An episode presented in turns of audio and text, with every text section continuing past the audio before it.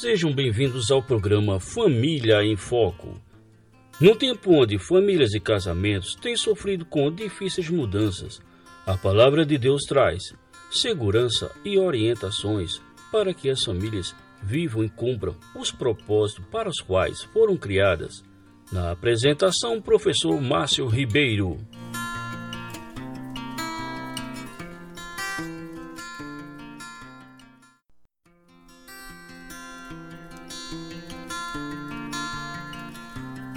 Olá, caros ouvintes, sejam todos bem-vindos ao programa Família em Foco.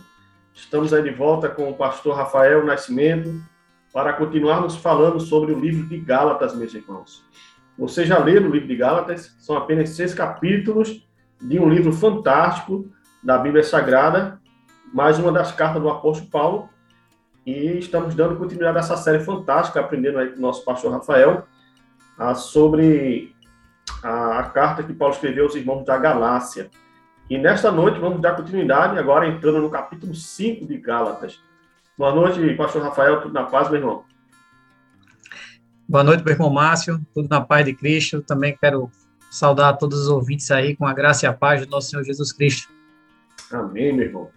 Rafa, ah, como de praxe, para a gente começar, nos dá um panorama aí, meu irmão, do capítulo 5 de Gálatas, é, é, o que Paulo tinha em mente quando continuou escrevendo aos, aos Gálatas, né? Essa, ele continua falando sobre escravidão, sobre a lei, sobre a graça. Me fala um pouquinho, nos dá uma visão geral aí do capítulo 5 para os nossos ouvintes. Bem, Paulo vai passar agora da argumentação para a exortação. Né? Então, até agora ele tinha argumentado que nós somos livres em Cristo, filhos da mulher livre, né? que ele vai citar a alegoria lá entre Sara e H, no capítulo 4, dizendo, ó, nós somos filhos da livre, não da escrava. E agora ele vai exortar para que os cristãos né, da Galácia pudessem permanecer firmes nessa liberdade. Então, a verdade que, que ele estabeleceu e defendeu né, nos capítulos anteriores, ele agora vai aplicar à vida cristã nos capítulos 5 e 6. Então, ele vai começar fazendo esse apelo né, para os Gálatas com relação à liberdade. No verso 1, ele vai dizer que foi pra, para, liber, para a liberdade foi que Cristo nos libertou. Permanecer, pois, firmes, e não vos submetais de novo à ajuda da escravidão. Então, Paulo vai justamente fazer esse apelo, né? Porque ele vem falando disso, né? Da questão da liberdade cristã.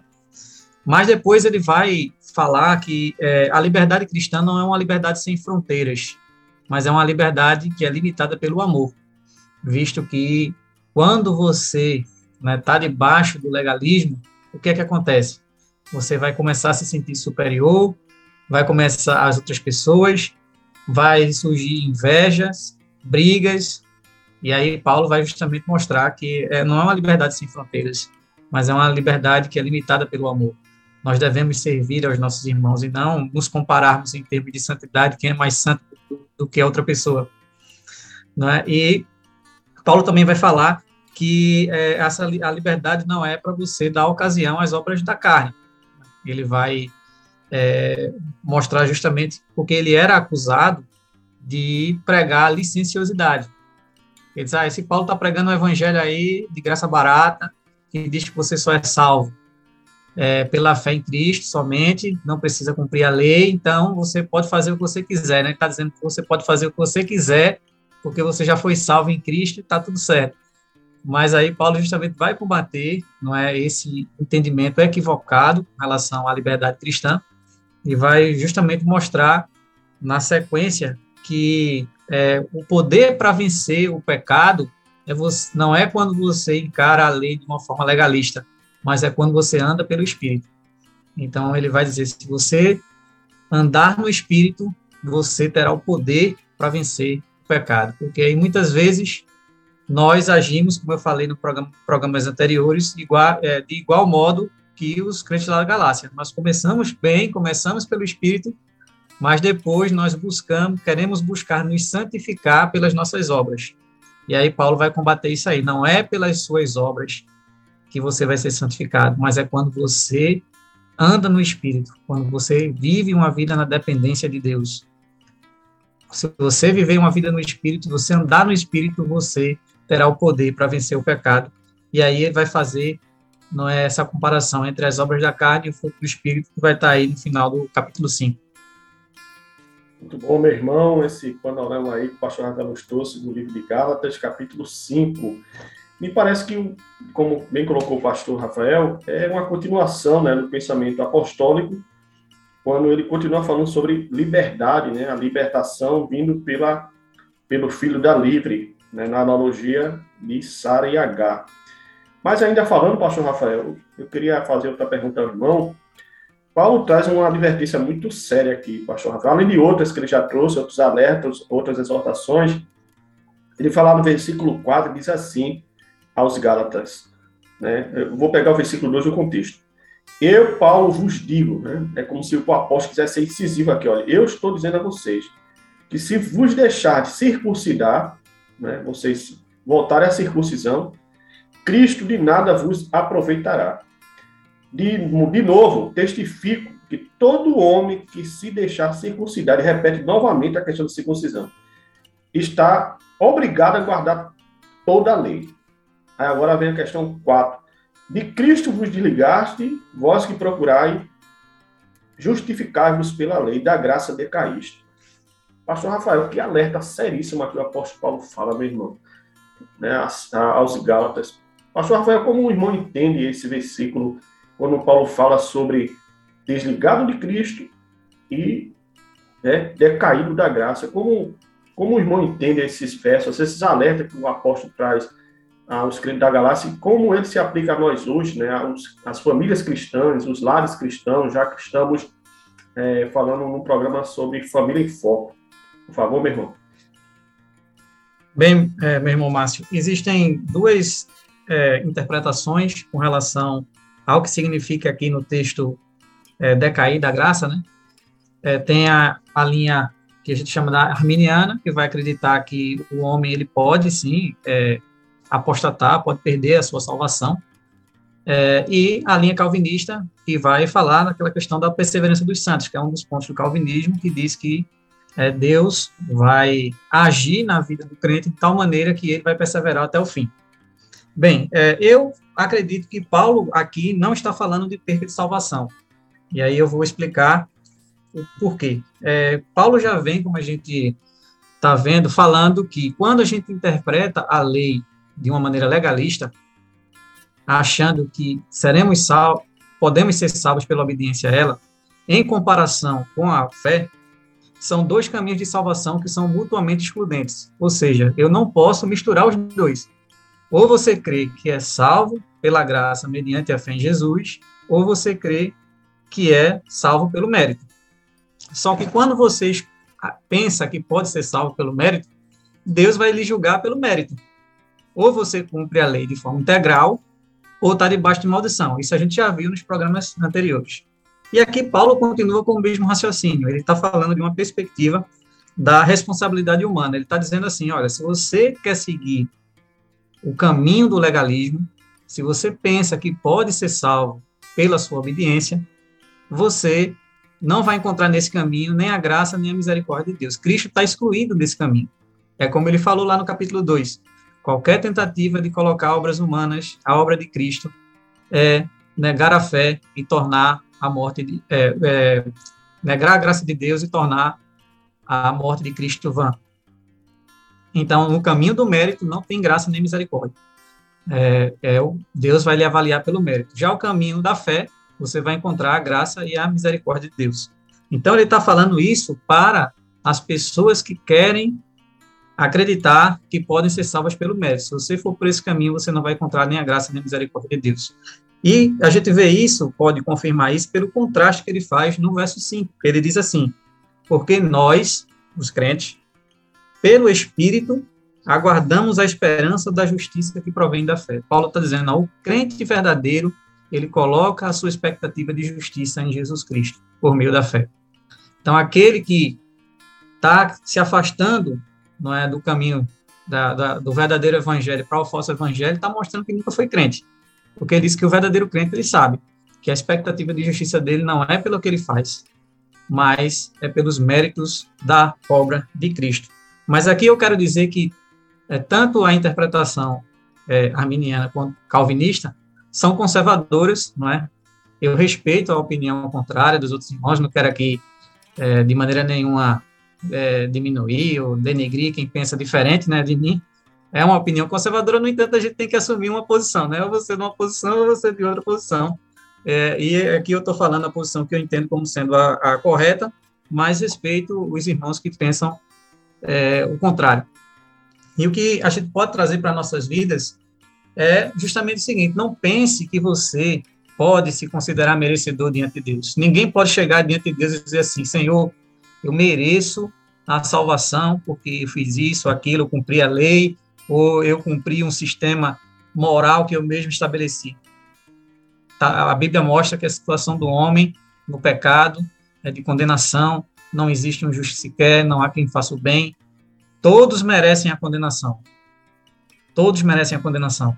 Mas, né, porque Deus nos amou e enviou seu Filho, né, aquele que pela fé coloca sua confiança em Cristo como Senhor e Salvador, ele pode ser liberto dessa condenação, ter seus pecados perdoados e pelos méritos da obra de Cristo ser livre dessa condenação. Mas qualquer um que achar que pode, porque pode ser merecedor do céu porque fez isso ou aquilo, ou pode completar a obra de Cristo, ele está é, se desligando, como Paulo fala aqui, se desligando de Cristo, né? ele está excluindo Cristo da, do, do, sistema de salvação. Porque se é pelo mérito, então a morte de Cristo foi vã e a graça de Deus é anulada. É? Então a gente não pode adicionar nenhuma obra à obra de Cristo, a obra dele foi perfeita. Lá na cruz do Calvário, ele fez tudo o que era necessário para a nossa salvação. Amém, pastor Rafael, muito boa resposta. E nós lamentamos, né, irmão, porque infelizmente muitos cristãos, né, que estão nas nossas igrejas, muitas famílias cristãs, acham atraente, né, terem que realizar algum ritual religioso, a, a cumprir alguma alguma lei legalista, né, para poderem a, atrair a atenção de Deus, para, é, é, digamos assim, colocar é, enriquecer a cruz de Cristo, né? Quando a cruz de Cristo por si só é suficiente, porque não foi o homem que morreu na cruz de Calvário, simplesmente o homem, foi o Deus homem, né? Foi o homem hum. encarnado, foi o Filho de Deus que morreu na cruz. E a, a sua palavra, no aspecto mais teológico, histórico, né? Quando fala dessas duas escolas de interpretação cristã, é, tanto calvinista como arminianas, ambas vão dar as mãos no momento em que falamos sobre a, a a graça somente e, e a fé mediante Jesus Cristo somente, né? Então, os arminianos também entendem que não é possível um homem salvar-se pelos seus esforços, né, por nenhum sistema legalista, moralista, mas unicamente pela graça hum. mediante a fé em Jesus Cristo. Então, exatamente. Muito bom, pastor Abel. Quer complementar? É, exatamente, né? Ambos creem que a salvação é pela graça mediante a fé em Jesus Cristo, né? E aí, por isso que eu, eu reforcei essa, essa questão de que ambas são escolas conservadoras, não é? E tem igrejas genuinamente cristãs que adotam uma posição e outras que adotam outra posição, não é? Mas o importante é que ambas creem nisso que a gente acabou de falar, que a salvação é só pela graça mediante a fé em Jesus Cristo. Uhum. Porque se uma ou outra afirmasse o contrário, então realmente né, seria é, é, contrário às escrituras, né? Mas é, não é o caso. E é interessante, né? Só pegando o gancho que você falou, seria tudo menos a graça, seria tudo, né, seria meramente religião e não seria o cristianismo bíblico, né? Porque é muito importante Exatamente. ressaltar isso. Né? O cristianismo bíblico revela um Deus que vem buscar o perdido, e não o perdido que vai buscar Deus por conta própria, que deu um estalo na cabeça dele e ele sabe que existe um Deus. Não.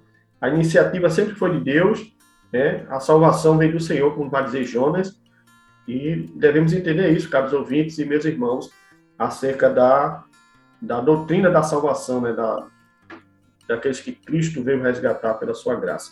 Muito bom, pastor Rafael. Amém. Meu irmão, Continuando ainda no capítulo 5, tem um momento que Paulo vai falar, como você bem colocou aí no panorama, sobre a nossa liberdade cristã. E esse é um tema muito rico nas escrituras, é, é, é tema de várias conversas e debates e live, né, a liberdade cristã. E você falou a bonita aí, meu irmão, né? A liberdade cristã não, não é sem fronteiras, né? Então isso aí ficou, ficou legal e, de fato, você está correto. Mas como Quais são os cuidados, pastor Rafael, que, que os cristãos, né, nós, crentes, precisamos ter em relação à nossa liberdade cristã? Né? Isso na prática, como a gente, quais são os limites, já que você falou que não que existe, existe fronteiras, né? Existe um limite, o limite é o amor. Mas na prática, como podemos exercer a nossa liberdade? Bem, é, eu espero que eu, as pessoas que estão aí na audiência possam entender que tipo de liberdade é essa que Paulo está falando, né? E a gente vem falando aqui da carta aos Gálatas, da liberdade cristã, liberdade cristã, mas que liberdade é, seria essa? É uma liberdade por fazer aquilo que eu quero, não é? Eu posso fazer tudo, é, ou se eu não posso fazer determinadas coisas, como é que isso pode ser uma liberdade? Eu acho que as pessoas podem estar se questionando com relação a isso. Bem, é, a gente sabe que no final de tudo o homem ele sempre vai ser escravo. Ou ele vai ser escravo do pecado, ou ele vai ser escravo de Cristo. Quando Paulo fala da liberdade, é justamente uma liberdade da escravidão do pecado e do legalismo, né, do legalismo, porque as pessoas que seguem um sistema legalista, elas são escravas desse sistema, porque elas sempre vão ficar naquele ciclo, né, tendo a, a meta de cumprir a lei de forma integral, mas como é uma pessoa que é pecadora, vira e mexe, ela vai estar descumprindo a lei e aí ela vai estar trazendo todo aquele peso e todo, toda aquela culpa para cima de si. Então, ela vai viver uma vida né, constante de peso sobre, sobre a consciência, porque ela nunca vai conseguir cumprir a lei de forma integral. Vira e mexe, nós estamos pecando. E ela está escrava desse sistema. Então, Paulo diz, ó, quando que Cristo veio né, para nos resgatar dessa escravidão do pecado e do legalismo, de achar que podemos ser salvos pelo nosso, pelo nosso mérito, e nos trouxe para a liberdade cristã. E a liberdade cristã é entender que é, eu fui salvo por conta do mérito de Cristo, eu já estou salvo do, do, da condenação dos meus pecados. Não há mais condenação, Paulo fala, né? Não há mais condenação para aqueles que estão em Cristo Jesus. Nenhuma condenação há para aqueles que estão em Cristo Jesus. Ele fala lá em Romanos 8, então, nós temos essa consciência de que nós fomos salvos da, do, da condenação do pecado e de que, embora continuemos pecadores, porque é, nós ainda continuamos com a natureza pecaminosa mesmo depois de justificados, e, e vamos pecar, nós reconhecemos isso, mas nós olhamos para a cruz. Nós olhamos para a cruz e lá nós temos né, a esperança do perdão, porque Cristo já pagou pelos nossos pecados, tanto os que já cometemos como os que ainda vamos cometer. Ele já pagou por eles lá na cruz do Calvário. E por isso não há mais condenação. E eu posso olhar para a cruz e receber de Deus né, esse presente, esse dom né, do perdão dos pecados. E aí eu não estou mais preso àquele sistema legalista que me coloca né, aquele peso na consciência. Lógico que o pecado ele vai me trazer um, um, um peso, porque eu vou entender que eu estou transgredindo a lei de Deus, estou ofendendo a santidade de Deus. No entanto, a Bíblia comunica esperança de que em Cristo nós podemos obter o perdão dos pecados. É diferente de quando colocamos a responsabilidade em nós. Dizer assim, não, eu tenho que cumprir para ser merecedor, mas eu nunca vou ser merecedor, vou viver uma vida inteira de peso na consciência porque eu estou errando. É diferente de que quando você é chamado para a liberdade, você entende que Cristo pagou na cruz os seus pecados, você diz, não, eu realmente pequei, mas Senhor, a tua palavra nos diz que eu tenho esperança de perdão. Trabalhe no meu coração, na minha vida, para que eu possa mudar, para que eu possa crescer, né, para que eu possa parecer mais com Cristo. E aí você entende, ó, eu sou um pecador, e eu estou salvo não é porque eu sou melhor do que ninguém, ou porque eu estou fazendo isso ou aquilo, foi porque Jesus morreu na cruz por mim. E aí, como eu falei, esse quando alguém quer seguir o sistema legalista, o que é que vai acontecer? Ele vai, vai começar a surgir comparação. Uma pessoa vai querer se considerar mais santa do que outra, porque faz determinadas coisas, ou porque está mais envolvida nos trabalhos da igreja, ou porque ora uma quantidade de tempo maior do que a outra, porque lê mais capítulos da Bíblia do que a outra.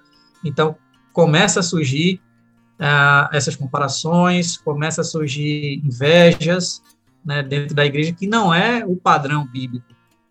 Né, se você entende, ó, eu sou tão pecador contra aquele que tem o potencial de fazer coisa pior do que aquela outra pessoa fez. Se de repente o irmão caiu, você olha para ele assim, meu irmão, eu estou aqui para lhe ajudar, porque eu sei que eu tenho o potencial de fazer coisa ainda pior do que você faz, mas é a graça de Deus sobre a minha vida que que me sustenta, que sustenta você, né? Se eu não caí nesse pecado e você caiu foi porque Deus me sustentou pela sua graça. Mas potencial eu tenho de fazer coisa pior do que você faz. Então, quando você entende isso, você passa, ao invés de você rejeitar o irmão que pecou, você diz assim: Eu estou aqui para lhe ajudar a lhe levantar, porque eu não sou melhor que você. Eu fui salvo. O preço foi o mesmo pago lá na cruz do Calvário, né? Por mim e por você.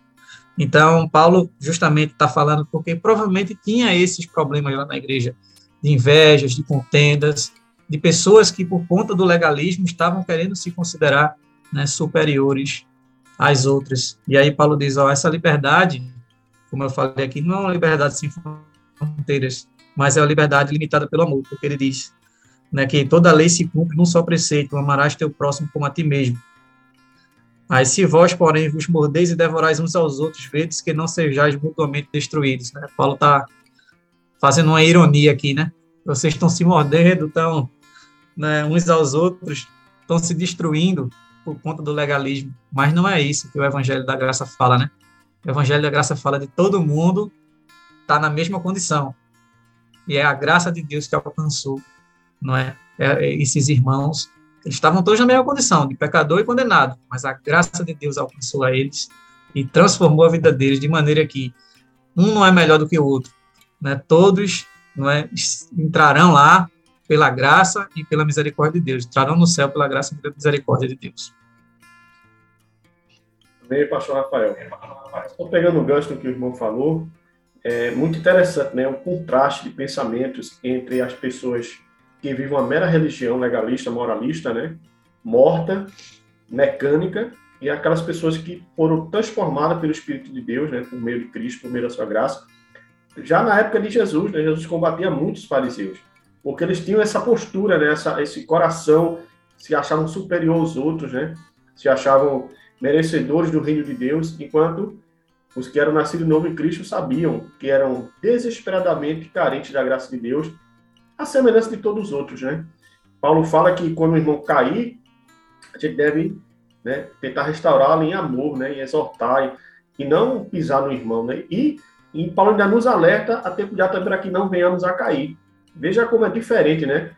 O lidar uhum. na prática a, em relação a uma vida vivida na liberdade cristã e uma vida que é vivida no cativeiro legalista. Então, muito boa palavra, pastor Rafael. E é interessante que esse tema de liberdade cristã é recorrente na carta do apóstolo Paulo, né? 1 Coríntios capítulo 10, versículo 23, Paulo vai dizer que todas as coisas me são lícitas, né? Mas nem todas me convêm. Ali ele propõe uma, uma história, né? uma analogia sobre um irmão que é convidado para uma refeição na casa de outro irmão.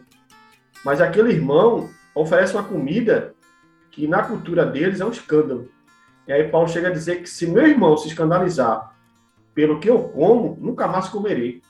Né? Então, a liberdade cristã, ela, ela é uma linha tênue, né, pastor Rafael? Entre o que podemos fazer e não é necessariamente pecado, e aquilo que evitamos fazer porque pode levar outros a pecarem. Então, precisa de muita graça de Deus, muita sabedoria. Por favor, meu irmão, pode complementar. É, exatamente, é, exatamente. Pode ser que exista uma coisa que não seja pecado, mas por conta do amor ao, ao irmão, a gente deixa de fazer por conta da, do que Paulo fala daqueles que têm a mente mais fraca. Então, se de repente algo que você tem a ciência que não é pecado, mas que aquilo de certa forma escandaliza o outro irmão que pensa que aquilo é pecado, Paulo só deixa de fazer, não, é, não porque seja pecado, mas por amor àquele seu irmão, de maneira que ele não venha né, a se escandalizar, a, a desanimar. E quando a gente fala a questão do legalismo, às vezes a gente pensa que é algo que é distante da gente, mas é, o homem, por natureza e definição, ele é legalista. Então, ele, ele sente essa necessidade de se sentir merecedor das coisas. E muitas vezes nós, por exemplo, dentro da nossa relação familiar, queremos impor as coisas aos nossos filhos de uma maneira legalista. Sempre dizendo assim, faça isso ou faça aquilo porque eu quero assim ou porque isso é o certo. Né? Mas é, a gente sempre tem que prezar pela instrução antes da disciplina. E sempre mostrar que quando aquele filho está fazendo algo errado, em primeiro lugar, ele está pecando contra Deus. porque muitas vezes nós olhamos apenas para nós mesmos, né? É, é, nos sentimos os primeiros ofendidos, os pais, né? Quando o filho erra, né? então, mas você tem que mostrar ele, ó, em primeiro lugar você pecou contra Deus, não é? Você pecou contra Deus, e isso é grave, isso é sério. E a partir do momento em que você mostra que seu filho pecou em primeiro lugar contra Deus e contra você, lhe desonrando, você aproveita né, esse momento para mostrar a cruz para ele. No entanto, filho, apesar de você ter errado, de você ter pecado contra Deus, pecado contra os seus pais, existe esperança de perdão em Cristo. Você pode confessar os seus pecados, não é? E ele é fiel e justo para perdoar os pecados e purificar de toda injustiça. Então, nas nossas relações familiares, nós devemos aprender né, a fazer isso, a não simplesmente impor os nossos desejos aos nossos filhos, mas mostrar qual é a vontade de Deus e, quando ele errar, oferecer instrução antes da disciplina. E mostrar ao filho que o pecado tem consequências, né? Você vai sofrer essa penalidade por conta da consequência do seu pecado, mas em Cristo você pode né, obter o perdão dos pecados, oferecer a graça de Deus porque justa, geralmente a gente só quer, muitas vezes, puxar a graça para nós mesmos, mas na hora de estender essa graça para as outras pessoas, a gente não, não quer fazer isso. Mas a gente tem que aprender não é, a, a ser gracioso com as outras pessoas, assim como né, Deus foi gracioso conosco. Isso não significa que a gente vai ser licencioso, né, a deixar fazer o que quer, não. Mas devemos né, oferecer né, graça, agir com graça, assim como Deus agiu conosco, é, é, liberando perdão, mostrando é, a instrução bíblica, apontando para a cruz, mostrando a cruz aí ao filho, dizer ali, Jesus lá na cruz do Calvário, ele, ele pagou pelos nossos pecados, né? O preço foi alto. Esse pecado que você cometeu, os que eu cometi, foram pagos, foi um preço altíssimo. E mostrar, não é, Cristo para os filhos. Esse é o meio também de evangelizar os filhos, se ainda não forem crentes, né? E se já forem, é o meio de você estar tá discipulando não é seu filho, para que ele possa é, colocar Cristo como centro, para que o seu lar tenha Cristo como centro. Bom, pastor Rafael, esse tema de criação de filhos é um desafio, né, irmãos? Porque não é fácil. Não é fácil, a gente vive num contexto muito difícil, né? E precisamos da graça de Deus mesmo.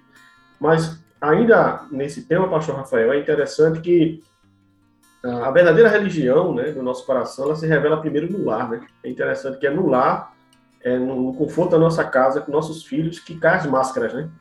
E nós vamos revelar de fato se vivemos uma liberdade cristã ou vivemos um legalismo, né?